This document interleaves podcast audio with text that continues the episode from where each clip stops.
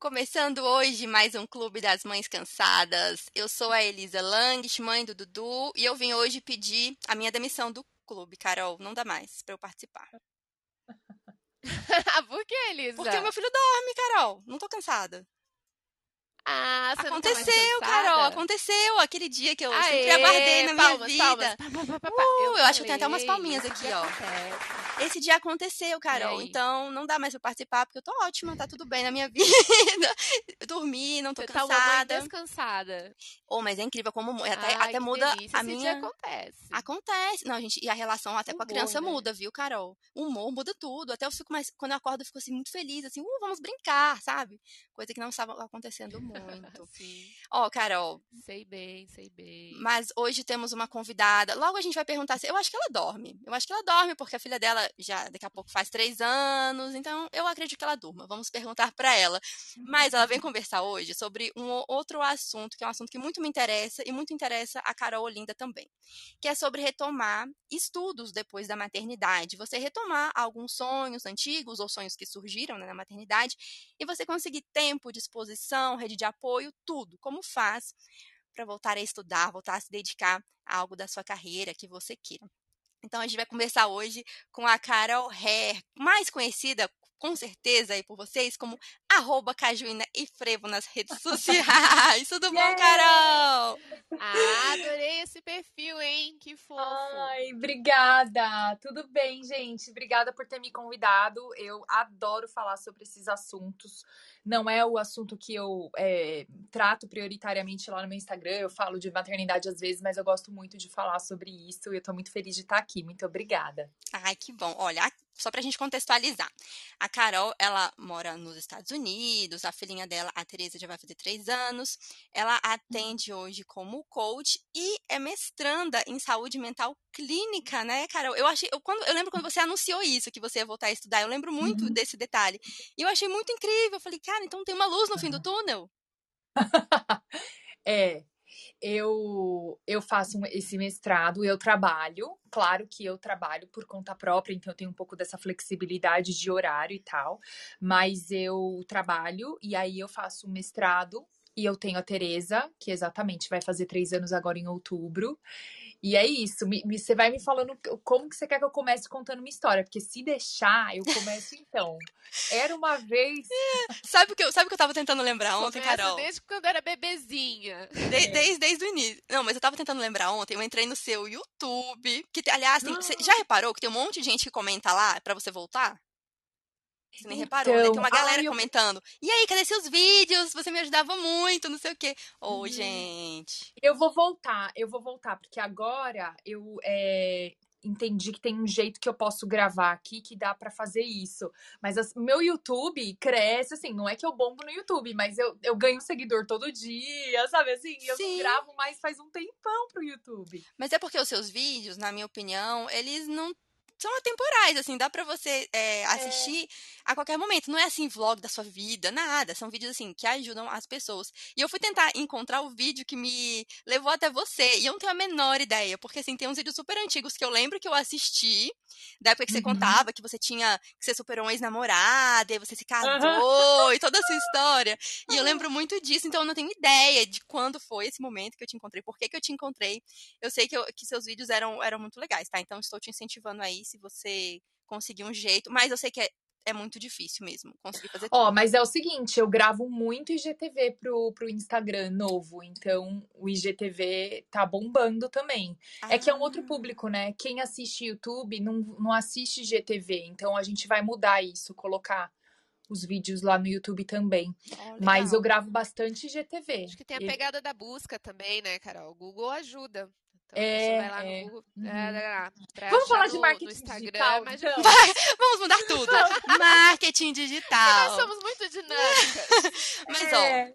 eu, eu, na verdade, assim, vocês duas estão aqui mais pra falar. Eu tô aqui mais pra mediar mesmo, porque os meus estudos atualmente se resumem ao marketing digital. Falou muito bem aí, Carol.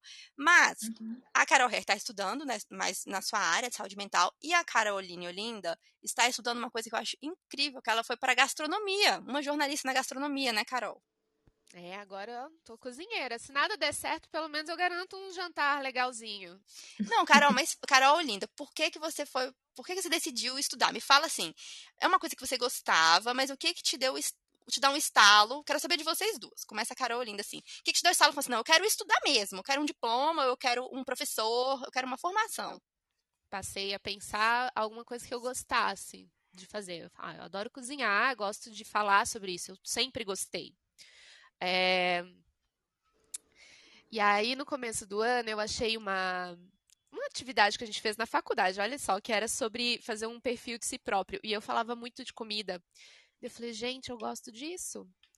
Então eu vou aprender, de verdade, assim, vou aprender. Eu lembro até quando eu fui lá no curso, eu falei, ah, não quero aprender receita, porque receita tem um monte na internet. Eu quero aprender por que, que as receitas são feitas assim. Então eu fui atrás disso. Não é tanto uma e aí eu ficava me perguntando assim, ah, mas eu vou aprender isso, que, qual que vai ser a aplicabilidade prática disso na minha vida? Até agora eu não sei, mas aí eu fiquei pensando também quando a gente escolhe o curso da faculdade.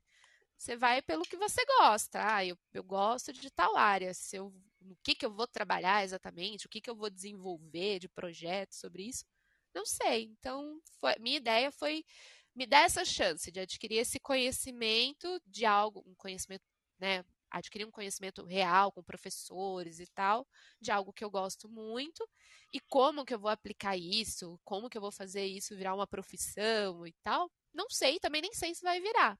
É, lógico, eu sei que essa não é a realidade de todo mundo, eu sei que nem todo mundo tem essa possibilidade, mas como eu tinha, eu falei, bom, eu vou aproveitar essa chance. Foi por você, né? Fazer isso aí por mim. Por você, né? Fazer isso aí por mim. É. E você, Carol, é qual foi o seu? Aí.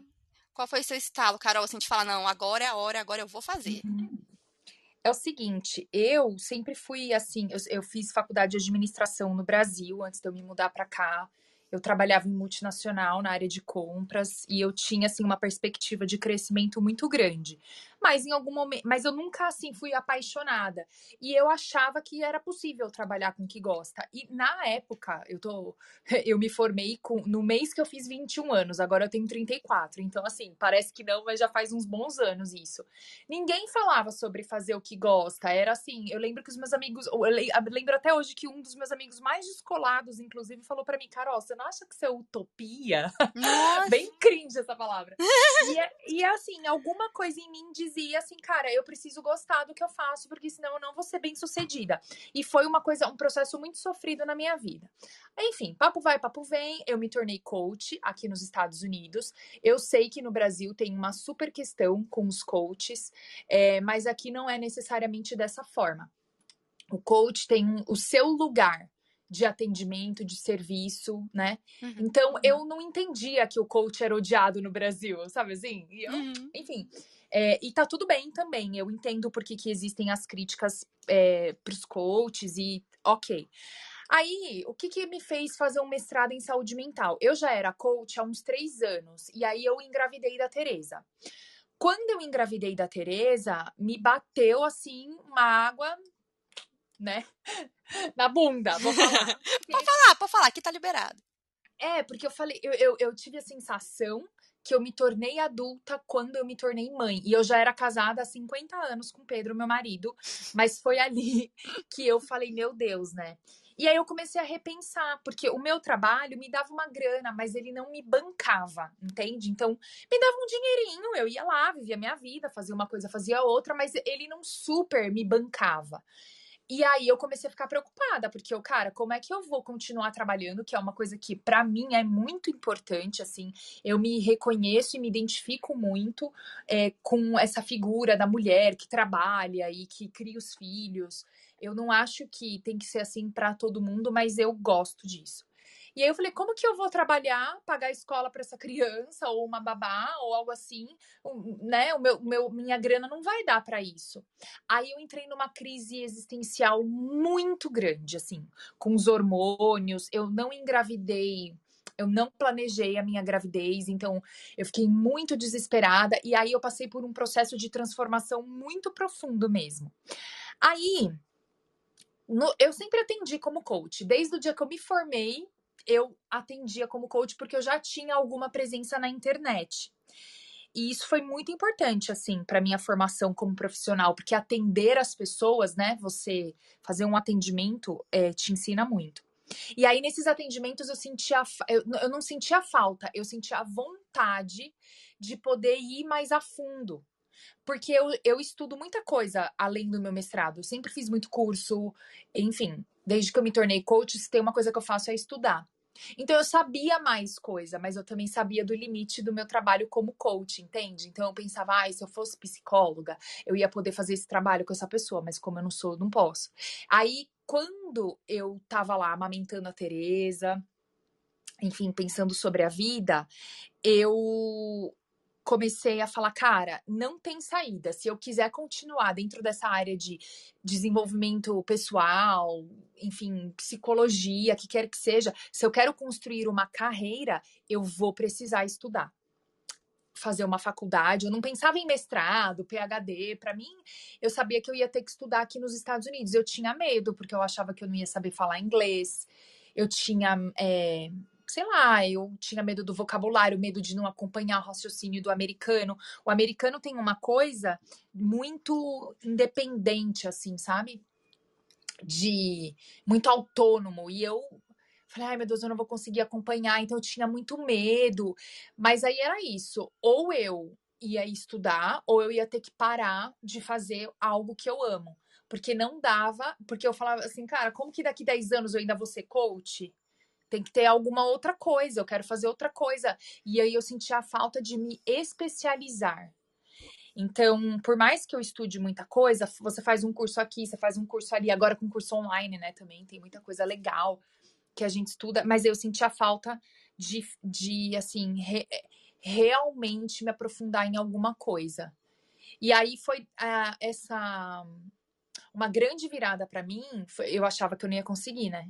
É, enfim, estudar, o que, que eu vou fazer com a Tereza, onde que eu vou enfiar minha filha, é, é assim, como que eu vou pagar um mestrado, né? Estamos é. falando em dólar. Aí eu me lembro que o meu marido estava me ajudando a procurar, assim, algumas, alguns cursos, e ele falou: Ah, eu achei um mestrado que tem, a, que tem tudo que você me fala que gosta, dá uma olhada. Quando eu li, eu falei, é isso, eu quero estudar exatamente isso, mas assim, mestrado, eu? Ai, meu Deus. Parece que tá muito longe, né? Muito fora do alcance, assim. Como é que é. A, gente, a gente se sabota tanto, né, Carol, nesse sentido? Muito, muito. E aí, assim, é, a gente se sabota e também eu tô falando de uma mulher latina nos Estados Unidos, né, que tem tantas questões com imigrante. Claro que eu sou uma latina privilegiada, eu tenho bastante consciência disso, mas eu sou uma latina e existem preconceitos sim com esse grupo. Eu me surpreendo quando eu vejo um brasileiro que assim, nossa, não sei, nunca ouvi falar disso, não, não porque, né? Porque não, a, gente, a, gente, sempre é uma, a gente sempre é uma pessoa estranha.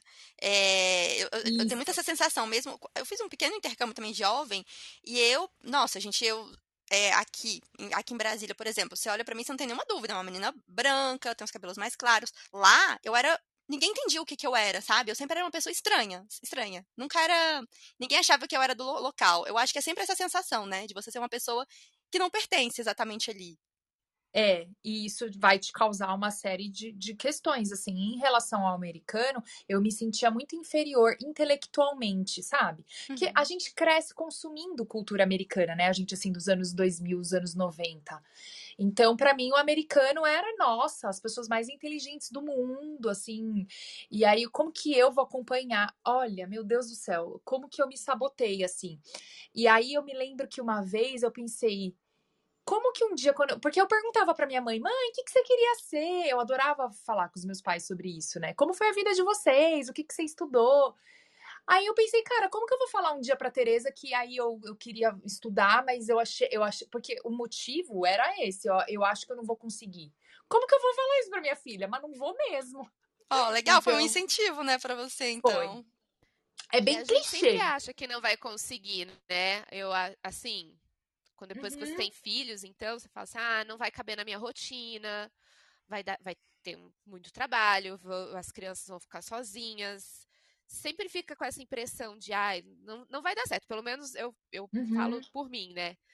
Muitas vezes eu quis, ah, vai fazer uma pós, vou fazer uma coisa. Não, não vou conseguir, não vai dar certo. Ah, as crianças precisam de atenção e não, assim, e tem o trabalho, e tem a casa, e aí vou estudar mais isso, não vou dar conta. Não vou dar conta. É isso que eu, que eu tinha a, a impressão. E, e, aí tem essa cobrança. Então, acho é. que a rede de apoio conta muito, né? É importante a gente ter uma rede de apoio para nos ajudar a dar conta. E ter essa certeza, assim, que. E, e, também essa coisa. Uma coisa que eu acho que quando a gente é jovem, a gente não, não pensava assim, ah, vou fazer a faculdade, ai, não Isso. vou dar conta. É. Vou dar conta. E se eu não der conta, ok, eu vou reprovar, e daí eu faço de novo a matéria e ótimo. Mas a gente fica com aquela sensação de que não pode falhar. E aí, nessa sensação, eu, eu tenho essa impressão de que eu não posso falhar, daí eu nem, nem tento, nem vou, nem faço. É, então, mas eu também tenho uma, um ponto de vista em relação à rede de apoio um pouco questionável, porque a minha irmã mora no Brasil e ela mora do lado da casa da minha mãe, assim, sabe? E ela tem uma. A minha mãe mega ajuda ela. Mas a minha mãe tem os compromissos dela. Então, mesmo a sua rede de apoio, ela vai até a página 2, assim, porque as pessoas, né? Uma ajuda é uma coisa. Por isso que o pai precisa, né? Ou, ou a mãe, enfim, o parceiro, Sim, o casal aí... precisa participar. Porque se, se for só uma ajuda, não é que você não dá conta, você está fazendo o trabalho de outra pessoa também. Entende? Então. Sim, sim, sim. É, né? é isso, de, de você, de, quando falo rede de apoio, é de estar, tá, ter marido, ou parceiro, ou pai da ah, criança. Ah, sim, eu tô falando de rede de apoio. e tudo. É, porque assim, eu, na, quando eu decidi fazer o mestrado, eu, eu, a minha rede de apoio era meu marido. Hoje, eu, aí, eu, aí eu tive que fazer toda uma mudança de vida. Mudei de cidade, então eu morava em Manhattan. Eu tive muitas dificuldades de me adaptar a Manhattan, mas eu gostava, assim, eu não queria ter saído de lá. Então não foi fácil para mim sair. Mas eu saí, vim para uma cidade cidade que o custo de vida é mais barato, para eu poder pagar uma escola boa para minha filha, porque assim, isso é prioridade zero, né, na minha vida, saber que ela tá sendo bem cuidada, é, e poder pagar, né, o mestrado. Então, assim, eu precisei mudar essas coisas. E a, na cidade que eu tô, tô mais perto da, da casa da minha sogra e ela consegue, enfim, ajudar às vezes, assim, de fim de semana. Então, na verdade, se você quando mas quando eu decidi fazer o mestrado eu não sabia de nada disso tá eu só falei eu vou fazer esse troço aqui porque se eu tivesse pensado ah mas eu não tenho rede de apoio porque eu não tinha mesmo ia ser eu e meu marido e aí é muito difícil porque ele também trabalha e tal então assim é, sabe aquela história de que assim pisa que o universo bota o chão embaixo para você caminhar é, é, muito isso, né? Dá o, dá o primeiro passo, assim, uhum. assim, faz o movimento é. que as coisas. Eu, eu percebo isso muito, muito na minha vida também. Se a gente não vai, Claro que você não vai fazer uma loucura, mas assim, se você não dá um é. passinho é. primeiro, as coisas realmente não vão mudar. Nem você falou, você fez uma mudança de casa, inclusive, né? Pra, pra que tudo Sim. funcionasse muito bem. É, a sua mas filha já tava. coragem, hein, Muita coragem. Não é fácil. Não, assim. tem que ter muita coragem. Não, tem que ter muita coragem, Carol. umas forças aí, uma coragem. Não, não mas eu, eu, falo... eu tô falando. Não, não foi fácil Diga, assim para mim. É que eu falando parece que é fácil, mas não foi. Eu fiquei, eu fiquei muito mal de ter saído de Manhattan. É, foi muito difícil, eu fiquei muitos meses até eu ser aprovada. Ah, e eu saí de Manhattan e eu nem sabia se eu tinha sido aprovada no mestrado, mas assim, eu tinha que sair naquela época por causa de aluguel. Então, assim, ou você sai agora. É, ou, ou mais um ano, né? Você não sai. Isso. Mas aí tem que estar tá bem resolvidinha, hein, Carol? Pra é... não, tipo, sair e falar, ah, se não der certo, ok, mas eu bancar a decisão, né? E, é, eu acho que é isso, tomar a decisão. Okay, se não der certo. É, tomar a decisão e seguir firme. E bancar e, é. e, e tá ok com a falha também. Se não der certo, ok, eu vou seguir em frente. Porque. É, mas assim, ó, a, a Considerar a falha e não ter medo. Vai com medo mesmo. É, mas a Elisa falou uma coisa certa, né? De que, assim, tomar uma decisão. Então, assim, muitas vezes a gente acha que a gente tem que estar tá muito bem resolvida. Gente, eu não sabia se eu ia gostar do curso, eu não sabia se eu ia ser aprovada para começo de conversa, eu não sabia se eu ia é, conseguir acompanhar. Então, na verdade, eu não estava bem resolvida do jeito que parece. Eu tomei uma decisão. Então, às, às vezes a gente acha não, que para fazer. bem resolvida, bem resolvida na decisão mesmo. Eu, eu, tomei essa decisão, eu resolvi isso. Não bem resolvida é... na vida, assim, não. Bem não, resolvida mas eu só, eu só acho decisão. Que a... Eu decidi que vou fazer. Então, Vamos. Isso, mas é que assim, quando a gente decide que vai fazer alguma coisa, parece que a gente sempre vai quando a gente vê o outro falar, parece que, ai, que o outro foi, que estava bem resolvido, que era aquilo. E eu tô querendo dizer que não. Eu fui com medo mesmo, do jeito que você falou, entendeu? Então, eu acho que também isso é importante de saber, porque nem sempre você vai tomar uma decisão. É, estando muito certa de que é aquilo. Então, mas, mas dar o primeiro passo é importante, porque as coisas vão se ajeitando. E assim, é, também o que você falou, ficar de acordo com a falha, porque podia, eu podia não gostar, por exemplo, do mestrado, eu podia não conseguir acompanhar. É, mas também, né, eu já era coach há bastante tempo, eu já estava inserida nesse mundo há bastante tempo, nesse universo, sabe? Então, eu, eu sabia que eu gostava muito desses assuntos de saúde mental, de terapia, de psicologia. Então, isso me ajudou muito, não dá para negar. Não foi um tiro no escuro, tipo, ah, não tenho noção do que eu tô indo fazer, entendeu? Ô, ô Carol, e uma dúvida assim, assim mas que... até para você ter tomado ter tomado a decisão de ir, né? É porque era algo que você gostava. Não é. era exatamente um tiro no escuro. É. Eu acho que isso é, isso, isso é, muito importante, Carol, porque assim, é, eu sempre falo, né, que eu, do, dos meus pensamentos de trabalho e carreira, eu acho que isso é muito importante e é algo que, inclusive, nos ajuda a tomar essa decisão. Eu, por exemplo, eu tô com 35 anos, um filho, eu não vou dar um tiro no escuro, mas eu posso começar a criar ali uma, como é que fala? Uma, um colchão ali, caso eu caia. Eu posso Isso. começar a ir montando o meu colchão. Então, assim, eu não preciso, eu não tenho 18 anos, eu não vou fazer uma loucura, assim, ah, vou vender tudo e vou, vou embora. Não. Mas eu posso mudar de carreira, mudar de vida com o meu colchãozinho ali embaixo me aguardando caso eu leve um tombo. É, eu acho que são duas. São, é uma. Montar esse colchãozinho que vai tanto a questão financeira quanto a questão de você, claro, conhecer uhum. esse mercado novo aí que você quer entrar. No caso da Carol Hair, não é um mercado novo, assim, mas é, é um mundo uhum. novo, digamos, acadêmico. É, você já saber mais ou menos onde você está se metendo eu acho que ajuda muito a tomar a decisão e falar, não, agora eu já conheço aqui o um ambiente, não sou uma menininha de 15 anos, né? É, não era uma. Um, para mim, assim, quando eu me tornei coach, aí era uma coisa assim, não tenho noção do que tá acontecendo. Mas quando eu fui. Ah, mas aí eu fui trabalhando, estudando, conhecendo gente. Eu estudei muito, eu conheci muita gente, eu atendi. Aí quando eu fui fazer esse mestrado, não foi assim, tipo, gente, eu não tenho noção do que é. Eu já tinha uma boa noção do que eu estava fazendo. Isso, com, eh, sem, sem eu perceber, eu fui criando esse, esse colchão aí que a Elisa tá falando, porque da hora que eu decidi fazer o mestrado, não era assim uma coisa que, gente, eu não nossa, não esperava. Você não caiu entendeu? de é paraquedas é... lá, né? Você já chegou é, com um é. conhecimento é. prévio ali da história.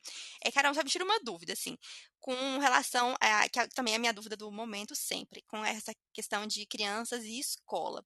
Quando uhum. você se sentiu confortável, com qual idade a sua filha estava, que você se sentiu mais confortável e falou assim, não, tá bom, agora eu acho que é um momento legal, agora eu quero me focar no meu trabalho, nos meus uhum. estudos e tô tranquila de, de deixar ela sozinha numa sala cheia de gente, sem você.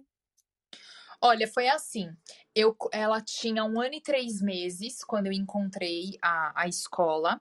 E aí ela começou no mês de janeiro. Aí, quando foi março, rolou a pandemia. Antes da escola fechar, eu tirei ela da escola. Porque eu entendi que a pandemia estava muito séria e eu fiquei com medo e eu tirei ela antes da escolinha fechar. Quando eu coloquei a Teresa na escola, eu tava muito exausta. O meu primeiro ano com a Teresa foi muito difícil, porque ela não dormia direito, óbvio, é um bebê, tava aprendendo ainda a dormir. Então, assim, eu tava exausta, eu amamentei ela até os 10 meses, eu tinha feito uma cesárea, o tempo o corpo leva tempo para se recuperar. Então, o meu primeiro ano, ah, nisso eu me mudei também, então foi muito vucu-vucu na minha vida, o primeiro ano dela. Eu tava muito cansada. Eu, assim, não via a hora de trabalhar, não via a hora de focar nas minhas coisas.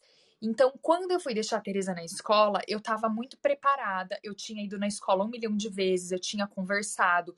Mas o dia que eu deixei ela na escola foi difícil, porque aqui nos Estados Unidos você não faz adaptação igual no Brasil. Você deixa o seu filho na escola e você sai. Meu Deus, vai embora. E ninguém te liga.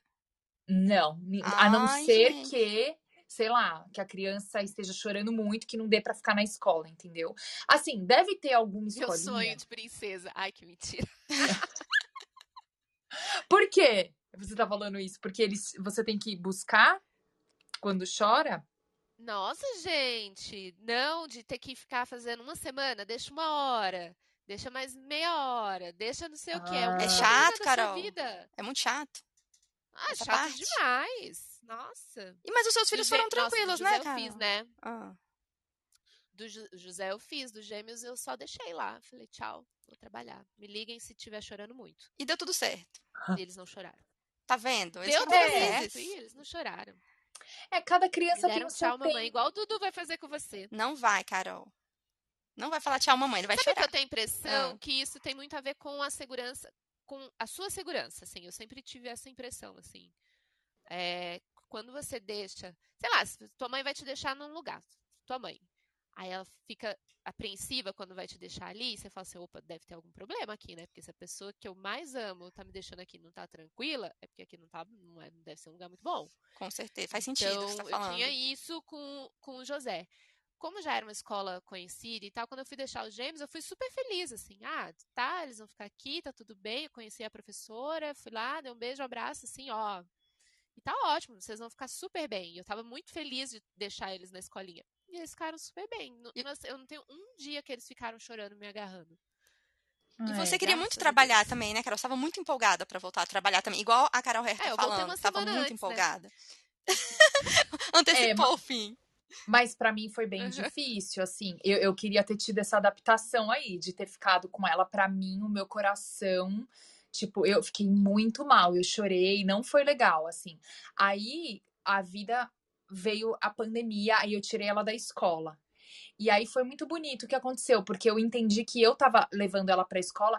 Claro, eu precisava voltar a trabalhar, tinha começado o mestrado já, mas eu é, eu precisava. Como que eu vou dizer isso?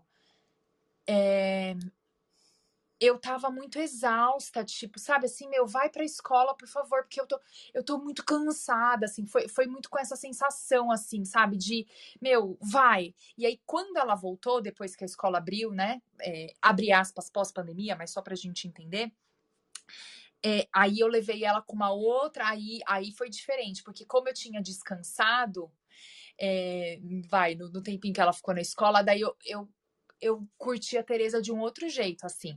Aí, quando ela voltou mesmo pra escola, ela tava mais velhinha. E aí foi bem melhor. Ela chorou, mas eu tava mais segura. Aí é o que a, o que a Carol linda tá falando, entendeu? Eu tava mais segura, eu já confiava na escola 100%, porque ela já tinha ido. Aí foi muito mais tranquilo. Mas a primeira vez não foi tranquilo para mim, não. E eu queria muito voltar a trabalhar. Eu fiquei mal, gente. Não fiquei bem, não. Eu acho que deve ser um processo. E sabe o que para mim deve ser é. muito louco? Vocês me contem. É, quando já nessa segunda nessa segunda volta dela, nessa vez que ela voltou para a escola, né, mais ou menos pós-pandemia aí, porque aí as coisas se acalmaram um pouco. É, como é que foi nesse primeiro dia? Você chegou em casa e aí o que, que você faz? Você tem o quê? Quatro, cinco horas sem uma criança? Deve ser muito louco, gente. Eu, eu acho que vou ficar até perdida. Eu vou ficar assim, e aí, o que eu faço agora? Para que lado eu vou? Como é que foi isso? Para mim, eu tinha muita coisa para fazer do trabalho, do mestrado, atendimento, porque assim, quando ela ficou em casa, né, quando a escola fechou, ela dormia a tarde inteira. Então eu ficava com a Tereza de manhã, de tarde ela tirava umas sonecas muito grandes assim, gente, tipo da uma e meia às cinco da tarde. E aí, ó, eu arregaçava de trabalhar, de fazer as coisas do mestrado. Aí às cinco, meu marido pegava ela, né? Tipo, ele parava de trabalhar, ficava com ela e eu continuava fazendo algumas coisas. Então, é, quando ela voltou para a escola, eu tinha assim, eu, eu não tinha que começar um trabalho. O meu, eu não parei de trabalhar, entendeu? Então foi ótimo, porque daí eu tive mais tempo para fazer as coisas. Ah, você já tinha uma rotina que estava bem estabelecida, isso. então, você já tinha essas coisas em ordem. Eu acho que isso deve fazer, muito, deve fazer muita diferença, porque eu fico pensando, nossa, é tanta coisa que eu quero fazer, né? Tanta coisa para fazer, que nesse dia eu vou pensar assim, e agora? Eu vou, faço um exercício, trabalho, o que, que eu faço primeiro? Passo no Instagram, sabe? Eu Dorme. acho que vou ficar muito perdido. Dorme. Não, mas agora, agora pelo menos dormir, eu tô dormindo agora. Pelo menos isso já é uma ah, vantagem na minha vida. Vitória, né? Tem essa vitória, que já muda totalmente o relacionamento. Nossa, gente, o dia já muda. parece que fica outro, igual a Carol Elisa falou. Você tá já... só love com o Dudu. Ai, Carol, mas muda muito, nossa, porque sem dormir eu me estressava muda. por coisas muito pequenas. Isso, eu também. Eu sofri muito, Elisa, de, da Tereza não dormir, porque o primeiro ano não é que ela não dormia, mas quando ela começou a dormir, ainda era pouco, entendeu? Então era o mesmo que nada, porque o meu cansaço estava muito acumulado. Eu sofri, assim, se vocês me perguntaram o que você mais sofreu na maternidade até hoje, agora minha filha tá na fase de se joga no chão, chora, enfim, né, normal.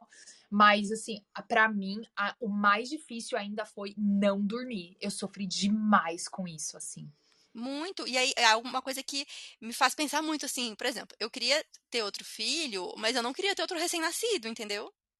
É um dilema na minha vida, porque eu fico pensando, meu Deus, de novo, um ano dessa, dessa peleja. E esse, isso... os hormônios te fazem esquecer tudo. Pois é, tem esse. Aí, exatamente. Aí você dorme, fica um mêsinho dormindo, que aí você rapidamente esquece, começa a pensar. Você fala, ah, por que não? Por que não? Não foi tão ruim assim. Não foi, foi tranquilo. Eu coloquei ontem um, um, vídeo no YouTube, né? Porque também, depois de um, seis meses, falei, não, agora, agora vou voltar. Aí coloquei um vídeo lá no YouTube. E aí no vídeo eu falava, mostrava um pouco da nossa rotina, como é que tá. E falava um pouco sobre isso. Ah, que bom, meu filho agora está dormindo. Ele ah, de vez em quando me chama, eu venho aqui dormir com ele e tal. Gente, eu sabia que ia acontecer, mas eh, sabe quando você tem a esperança, né? Que ninguém vai se meter na sua vida? Nunca acontece. Hum. Já abri aqui, até antes de falar com vocês, abri aqui já fiquei indignada. Aí já tem um comentário. Elisa, você, seu filho tem que dormir sozinho, ele tem que dormir sozinho. Uma pessoa que, sabe, nem me conhece. Você não pode ficar dormindo com seu filho. E eu fico pensando, gente, sério, até hoje alguém vai ter que se meter no sono do meu filho e, e na minha casa, e na minha família. É, ainda tem isso, né? dessa questão de, de bebê. Todo mundo pergunta e todo mundo quer saber da sua vida. Óbvio que eu que botei o vídeo, eu que falei. E quando você volta a estudar, pois as é. pessoas falam assim, cadê seu filho? Com você rolou, Carol. E com quem tá as crianças? Nossa, Nossa, mas você vem sábado, todo sábado de manhã. Vou, vou dar um exemplo, assim, quem faz pós-graduação, tem muita pós que é o sábado, todo sábado, né? é. né? Nossa, mas você trabalha a semana inteira e aí os sábados que você podia ficar com teu filho, você vem é, estudar. Você não sente falta dele? Ele não sente falta de você? É, é difícil é, essa a decisão, porque vem toda essa carga aí. Mas, é, uma vez uma amiga. É muito bom, Carol. Você não, não tem essa sensação? Assim, eu me sinto muito jovem com a minha mochilinha e estudando ah! e lendo livros e tal. Eu falo, uma vez, uma amiga. colegas de turma uma amiga falou assim para mim: Nossa, onde. Ela falou exatamente assim: Onde você enfia a sua filha para você fazer tanta coisa? Eu fiquei tão chateada com ela. Falou isso. Onde Uma você sacola, enfia? eu ponho ela numa mochila. É, põe na mochila e vou, leva embora. Eu ponho ela na mochila. É que assim, eu tenho, tenho uma coisa que é importante de dizer, que assim, é, é, que é uma realidade que eu tenho aqui, que muito brasileiro que mora fora às vezes não tem. Porque o meu marido é americano. Então, a família dele, e assim, diferente do que a gente pensa, a família americana é unida assim. É um unido diferente do que a gente tem de costume no Brasil, mas eles são unidos. Eu até zoo aqui com eles, eu falo assim: ah, nenhum americano é unido do jeito que vocês são. Por que, que vocês têm que ficar junto o tempo todo? Me deixa em paz, sabe assim? Mais encontro. É, então, por exemplo, de fim de semana, às vezes eu, preciso, eu tenho mentoria, ou eu tô dando uma aula, ou eu preciso fazer um trabalho pro mestrado. Meu, o Pedro pega, pega a Tereza, vai pra casa do meu cunhado, que tem não sei quantas crianças, vai pra casa da minha sogra. A Tereza tem um monte de primo. E muitas vezes o brasileiro é casado com outro brasileiro, então a família tá no Brasil, não aqui. Ou a família do gringo não é, sei lá, muito próxima, que não, como eu disse, não é o caso da minha. Então, eu tenho muito essa sorte, assim. Então, a Tereza, na verdade, às vezes eu prefiro que ela vá para casa da minha cunhada. Eu procuro sempre, eu e meu marido, a gente gosta de estar sempre presente, ou ele ou eu. É, mas, assim, ela se diverte, ela brinca. Se ela fica aqui em casa, ela fica no escritório entrando o tempo todo, ela quer minha atenção.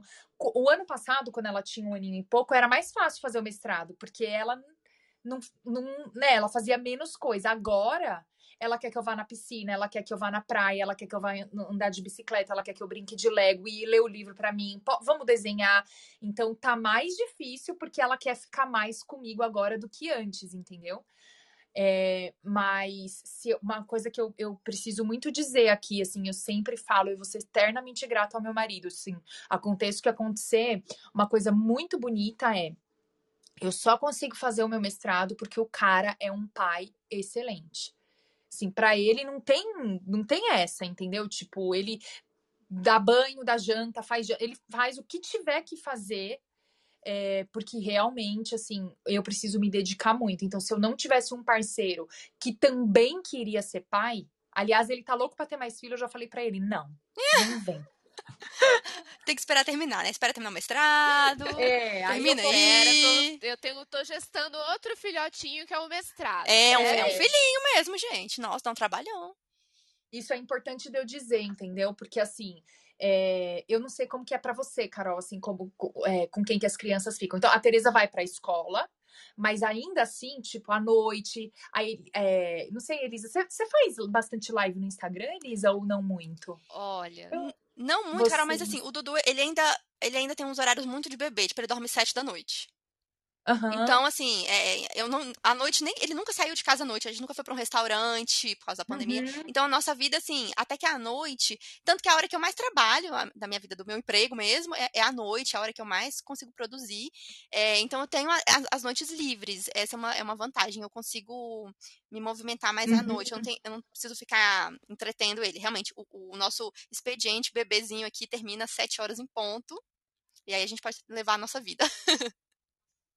É, então. Olha, vou dizer o seguinte: ah. essa questão do companheiro é bem importante, porque aqui as crianças agora ficam com o Emerson porque a gente se separou e a gente tem a guarda, né? E é compartilhada. Então eu falei, ah, então vai se ajustar os dias do meu curso.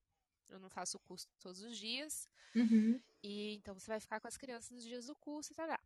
Mas quando eu falei a primeira vez em voltar a estudar e fazer o curso e tudo mais, e que eu falei, ó, oh, você vai ficar com as crianças, tá? Eu vou precisar que você fique com as crianças tal e tal dia.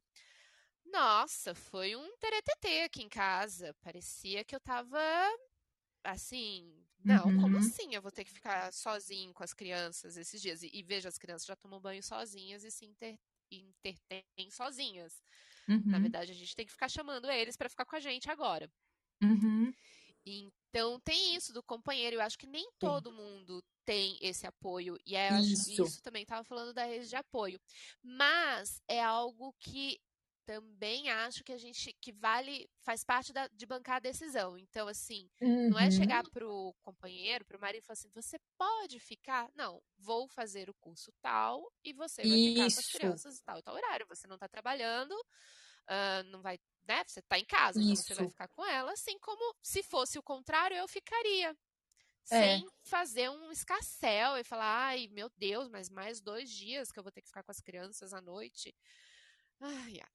Então, é isso que eu digo. Você é... não pode, assim, é, você tem que, a gente tem que é que hoje em dia eu escuto muito falar de rede de apoio e eu acho que não dá para você basear todas as suas, as suas decisões nisso, se eu tenho rede de apoio ou não. E ao mesmo tempo, sim, né? Mas, assim, quando eu decidi fazer o mestrado, lembra que eu falei? Eu, eu sabia que eu ia poder contar com meu marido. Eu não sabia que eu ia ficar perto da minha cunhada, que tem filhos e que é uma querida, da minha sogra. Eu não sabia disso ainda.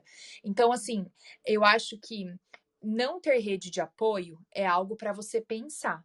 Mas se você tiver um parceiro que participa, na verdade, eu acho que isso é, é importante, sabe? É, porque essa pessoa precisa Chame ficar. o parceiro a responsabilidade também. É. É, a gente às vezes toma essa responsabilidade só como nossa, como você falou, às vezes você está fazendo o trabalho por dois. Então a é. gente toma a responsabilidade do filho só como nossa. Ah, é, o filho é minha responsabilidade. E aí você vai se deixando para depois, mas poxa, não é só minha responsabilidade. Ou então, assim, também, ah, você vai fazer esse curso, mas para quê? Tem que ter uma função muito. Tem, que ganhar dinheiro, né? assim, né? Tem que, ah, tem que ter alguma coisa. Curso, tem que ganhar dinheiro. Se é. não for para ganhar dinheiro, então não, não vou serve. ficar com as crianças. Não, não, não, não necessariamente. Não, Carol, ah, isso lógico, gera um. Eu sei que não é a realidade de todo mundo, mas é preciso ver também quais são os teus sonhos, o que, que você quer. Ah, eu quero aprender, sei lá, quero aprender francês e eu vou fazer aulas de francês duas vezes por semana. Mas para quê? Para nada, para aprender francês. É importante Porque é seu sonho, eu quero né? aprender francês e vou aprender. Ponto. E é isso. E esse problema aí, Carol, é o que eu acho que gera aquela eterna dependência financeira, infelizmente, de muitas mulheres dentro do relacionamento, e aí elas ficam de mãos uhum. atadas, porque, é, quer dizer, tem algumas alternativas, mas a mulher se vê de mãos atadas, porque ela muitas vezes deixou a carreira de lado pela maternidade, pelo casamento, pelos filhos, e foi deixando, e foi deixando, e foi deixando, e aí chegou uma hora que é, ela fica totalmente dependente financeiramente, e aí acaba ficando dependente de outras questões, né? De relacionamentos ruins, que às vezes ela não quer estar tá é. lá, não tem como sair. É isso que eu acho muito, muito sério. É, a mulher não, não, não consegue, às vezes, ali dentro daquele relacionamento, se priorizar, né? Priorizar a própria carreira, ou os sonhos a dela. Se doa inteiramente no, Isso. Na, na, a maternidade. E eu até acho que, que aí, pode ser você legal. Vê, tá à deriva ali, sozinha. Isso. Eu acho que por um tempo. É, você pode tomar essa decisão, e claro, de se doar completamente. É, é algo que, que, pode muito bem acontecer, se você estiver bem preparada e tal. Mas eu, pelo menos, sinto muita falta dessa retomada. E isso que a Carol Herr falou, que com a filha ela começou a pensar mais no futuro. Meu Deus, mas e aí, o que, que eu quero daqui a 10 anos e tal? A gente, eu, pelo menos, também começo a pensar muito nisso. Falo, gente, será que essa vida que eu tenho hoje é a mesma vida que eu quero ter com meu filho? Porque quando eu não tinha filho, gente, nossa, Podia comer uhum. o que quisesse, a hora que quisesse, dormia, não dormia, fazia o que quisesse. Podia trabalhar até tarde, eu não tinha problema nenhum com isso. Chegava em casa de madrugada, do trabalho, estava tudo bem. Poxa, hoje eu não quero chegar em casa de madrugada todos os dias, né? Eu quero botar meu filho uhum. para dormir. A nossa perspectiva, eu acho que muda demais quando vem a maternidade. E eu acho que quer dizer, eu acho não, a Carol Ré falou que também se formou num ano aí bem próximo é, meu aqui da Carol Linda, a gente tem idades aqui muito parecidas, e a Uhum. gente trabalhou por muitos anos, né, antes de entrar nessa de maternidade. Eu acho que isso faz Uhum. muita diferença, porque você vem trabalhando, trabalhando, aí vai lá e pô, para. Para retomar é um processo, né? É, eu acho, gente, que assim, a mulher, ela tem o direito de fazer a escolha que ela quiser, mas eu, Carol, acho muito difícil você ter liberdade sem grana nenhuma. Isso, Por- claro. né? Porque assim, a liberdade passa um pouco pelo financeiro. Então, isso é só o que me preocupa, assim. É, e aí, claro, cada mulher tem a sua realidade, assim, mas é, é tão louco esse negócio da maternidade que se você. é, eu, eu já senti que em vários momentos eu tive que brigar para fazer o que eu quero. Eu também sinto que às vezes a gente tem que. Eu sinto isso assim, ó, de conversar com amigas e tal. Não tô falando necessariamente de mim só, mas isso também acontece comigo, que é, parece que você tem que pedir permissão pro seu marido. Teve um momento que eu me toquei nisso na minha vida, eu falei, não, que é o que a Carol falou, né? Eu não tô pedindo pra você pra eu estudar, meu amor, tô dizendo que eu vou. E aí eu tô conversando com você pra Ô, entender. Carol, mas eu só falei isso depois que eu pedi permissão e eu tive que escutar. Mas eu vou ficar mais dois Isso! dias, porque eu já ficava sexta-noite com as crianças para eu gravar o podcast.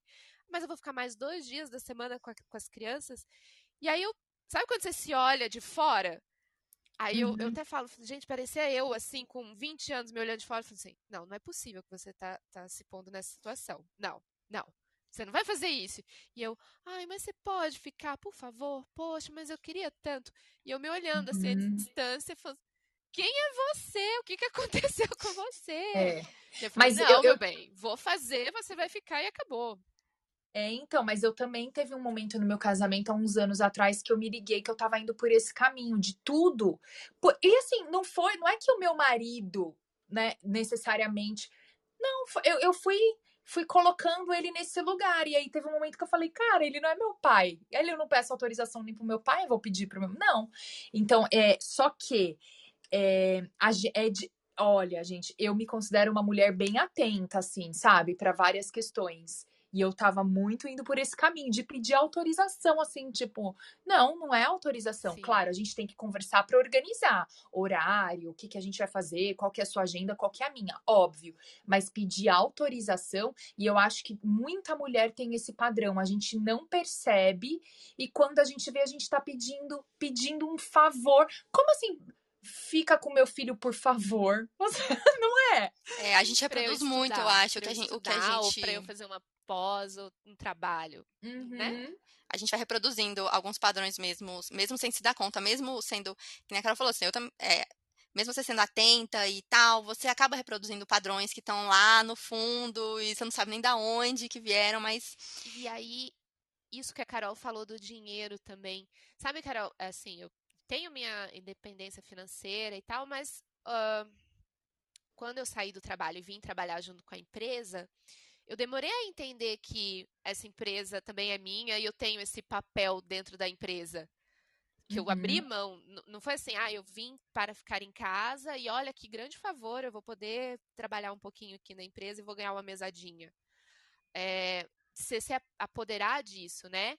Empoderar disso. Uhum, E uhum. eu acho que tem muita mulher que às vezes muitas mulheres, na realidade, muitas mulheres. Ah, vamos, faz um acordo, ah, eu vou parar de trabalhar para ficar com as crianças. E aí você passa a enxergar o teu companheiro como o quê? Teu chefe, afinal de contas, ele está bancando a casa enquanto você fica com as crianças. E as crianças viram tua obrigação. Mas se você pensa que quer voltar a estudar para retomar tua carreira, ou seja o que for, aí você passa a pedir permissão. Então, isso também de ficar atento sobre ter, que ter algum tipo de independência financeira. Ou então ficar muito claro, assim, que a situação é. é, essa, mas vocês são companheiros do jogo. Isso. Não, tem chefe e empregado, são companheiros. E, é. bom, vamos juntos tocar os nossos sonhos juntos. Um é. ajuda é. o outro, um ajuda o outro, uma mão lava a outra, né? E é, agora tem, atenta, porque, tem, quando olha... eu quando eu falo assim do meu marido e tal, ele, ele super me apoia a fazer o mestrado. É, inclusive, eu me lembro até hoje que quando eu falei para ele o preço, ele ficou mudo e falou assim. Ele ficou mudo uns 5 segundos, assim. E falou assim. Fazendo contas. Ele é Nazaré, é, pensando nos. É isso, isso. É Nazaré. Nazaré. E aí ele falou: é, se preocupe em passar. Primeiro se, se preocupe em passar que a gente vai cuidar. Aquilo foi tão assim grande para mim, porque, né? Ele, então se preocupa com isso, depois a gente vê. E no entanto, então, embora ele me dê uma super força, tem momentos que eu percebo que é pesado para ele ficar com a Tereza o tanto que ele fica, que ele tá cansado, é, ele tem um jeito de me cobrar atenção, de dizer que eu tô em falta, sabe?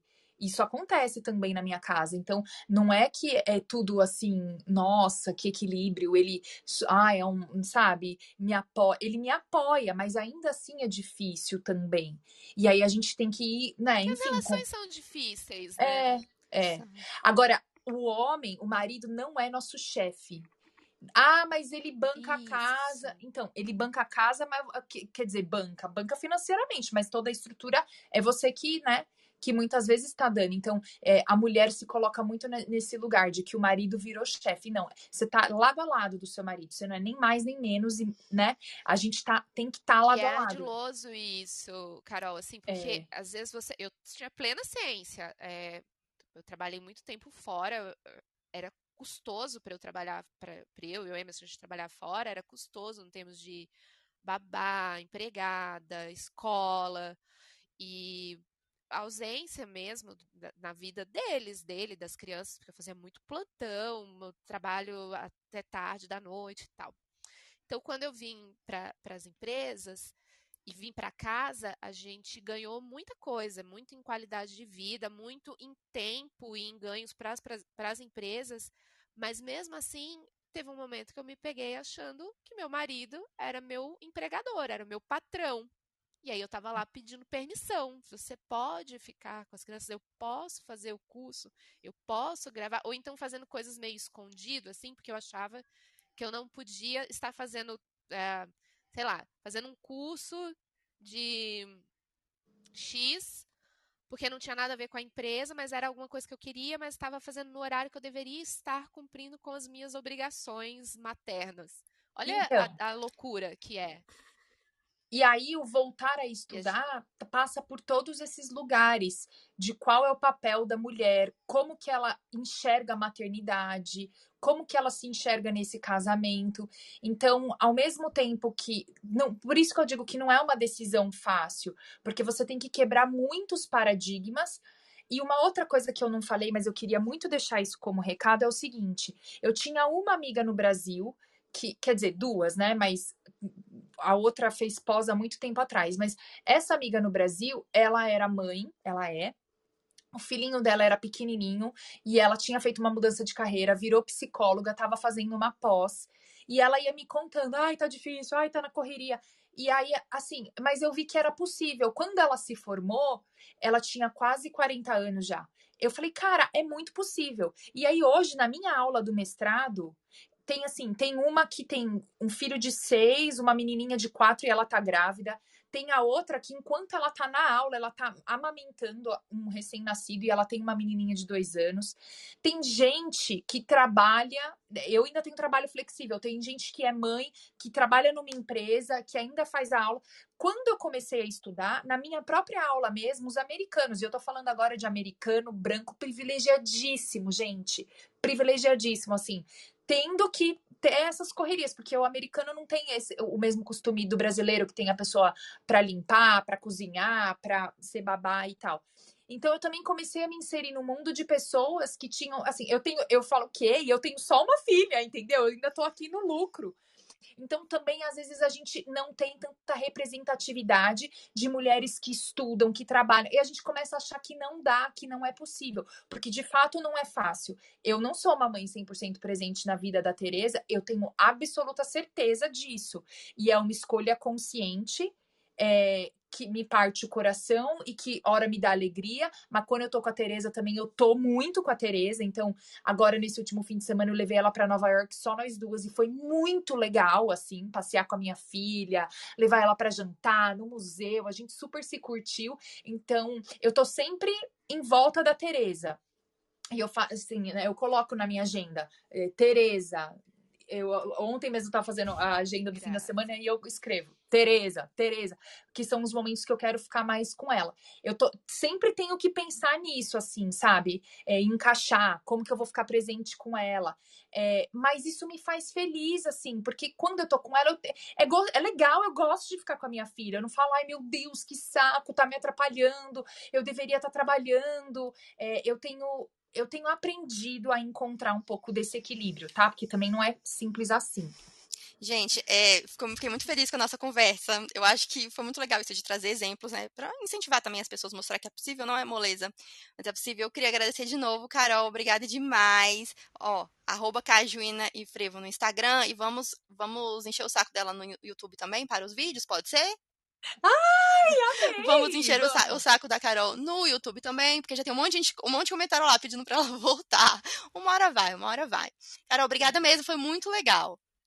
Obrigada, gente. Obrigada, eu falo muito, né? gente. né? Desculpa. Eu queria dizer uma, uma coisinha antes. Claro. É, eu achei bem legal que a Carol falou sobre representatividade. Assim, falando de todas esses, essas situações e de outras pessoas e, e de que é possível então, é isso. E que às vezes a gente fica com esse modelo, assim, ah, a mãe que trabalha, estuda e tal, ela tá sempre cansada e o filho é, tá sempre coitadinho, tá com problemas isso. psicológicos. E, e não, é, é possível. É, é, Então, quando a gente for pensar, quem tá aí pensando nessa decisão e bancar nessa decisão, pense que é possível. Vai ser cansativo? Vai, mas vai valer a pena.